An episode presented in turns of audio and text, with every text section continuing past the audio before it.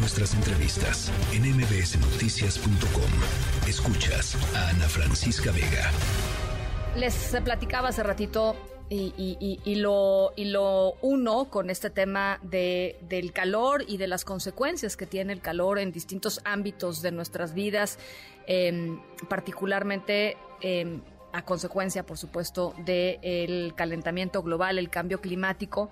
Lo que escuchábamos en Veracruz se repite pues, a lo largo y ancho del país, las historias de eh, las afectaciones, sobre todo en zonas urbanas del calor. Y les decía, eh, cuando arranqué el programa, de una...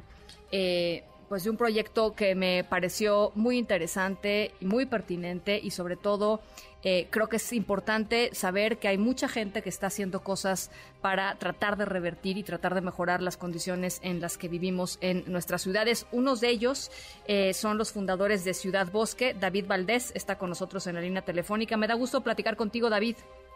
Hola, ¿qué tal Ana Francisca? Qué gusto estar aquí en tu espacio. A ver, ustedes lo que hacen en Ciudad Bosque es recorrer camellones y avenidas de básicamente de la Ciudad de México, detectan en dónde eh, hacen falta árboles y, van y plantan árboles. No cualquier árbol, eso, eso hay que decirlo, ya, ya, ya nos estarás platicando tú, pero no cualquier eh, árbol tiene los mismos servicios ambientales. Eh, pero eh, primero que nada, gracias por platicar con nosotros y gracias por compartir esta experiencia que me parece importantísima. No, gracias a ti.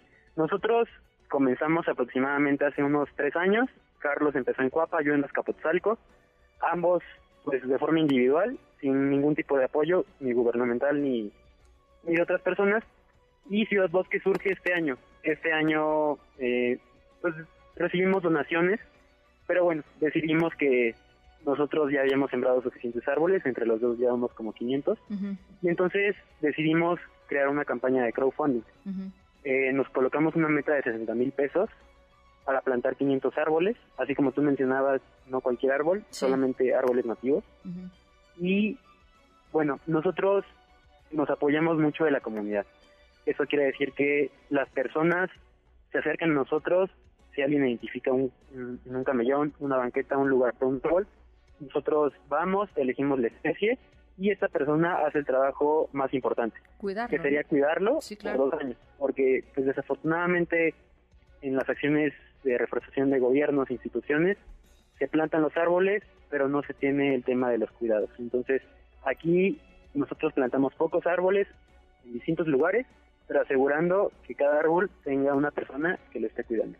Cuando, cuando dices árboles eh, eh, que tengan que ver, ¿cómo, ¿cómo, dijiste árboles nativos? No, no dijiste nativos. Em, sí, sí, los árboles nativos son los árboles que han estado, en este caso en el Valle de México, por miles de años. Entonces, ¿Cómo qué especies son? A ver, cuéntanos. Claro, mira, por ejemplo, lo que todos conocemos, los capulines, los tejocotes, los ahuehuetes, esos un poco menos por la cuestión del agua. Sí, claro. Pero los huizaches, los mezquites.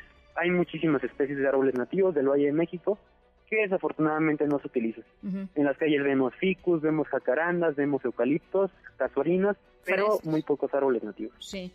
Eh, muchísimos fresnos también, ¿no? Que además son muy alergénicos, ¿no? sí, claro, los fresnos son nativos, pero la cuestión de los fresnos es que el ambiente de los fresnos es húmedo, entonces se dan en barrancas, en cañadas, por ejemplo en los dinamos, en el Popocatépetl, pero los fresnos se han adaptado a la ciudad. La cuestión aquí es que por la sequía, por el calor, están siendo atacados por una plaga llamada barrenador. Entonces, cuando los fresnos están demasiado estresados, generalmente pronto los va a atacar el barrenador. Entonces, por eso los fresnos ya no son eh, tan recomendables.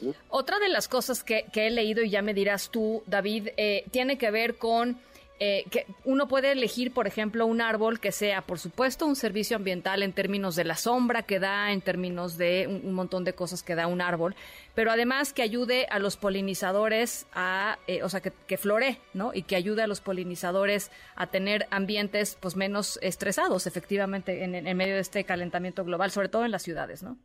Claro, bueno, si dejamos a un lado la parte de beneficios para los seres humanos, los árboles nativos tienen una gran variedad de beneficios a la fauna, ¿no? A los insectos, polinizadores, como tú bien dices, pero también a reptiles, también a mamíferos, son sitio pues de alimentación, sitio de refugio y en el caso de las aves también eh, sitio de percha, muy importante.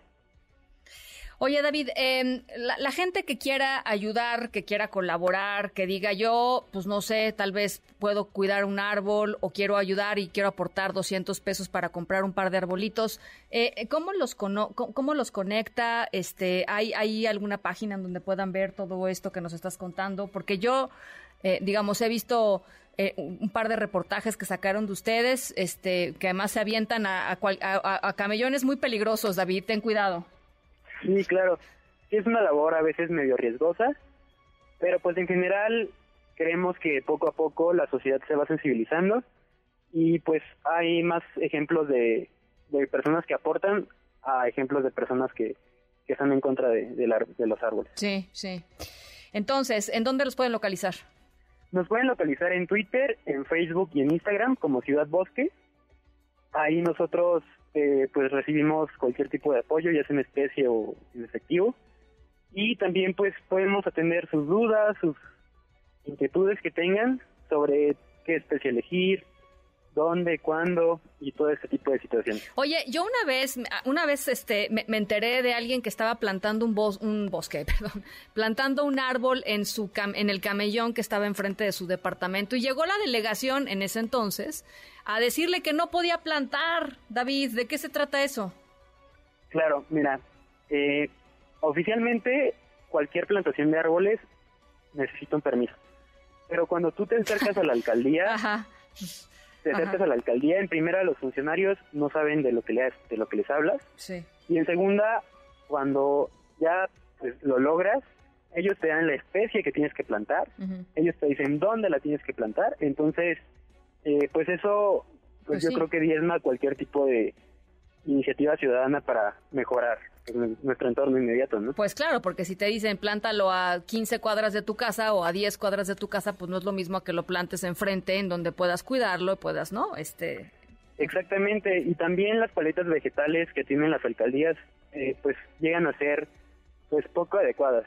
Sigue la jacaranda, por ejemplo, en la paleta vegetal, eh, algunas acacias, incluso tulipanes africanos que tienen ahí una situación que envenenan a las abejas nativas y pues desafortunadamente no, no hay una cuestión gubernamental de, preocuparse por este tema. Bueno, entonces, para toda la gente, ya saben, arroba Ciudad Bosque, pueden encontrar a David eh, y, a su y a su y a su Carlos, a Carlos exacto, a su socio.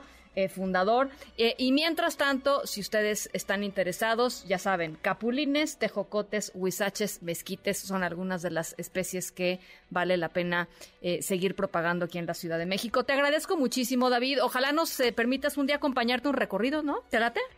Sí, claro que sí. Es, creo que es súper importante que esto se ponga en los medios porque, bueno, creemos que plantar árboles realmente no resolverá la situación porque pues las olas de calor son una cuestión eh, pues sistémica, ¿no? Eh, pero bueno, yo creo que ya desde el momento en que esto se pone en la conversación, la agenda pública ya es una, un gran avance. Por supuesto, ayuda, o sea, de que ayuda, ayuda. Claro. Muchísimas gracias, David. Muchísimas gracias a ti. Gracias, David Valdés, de Ciudad Bosque. Noticias.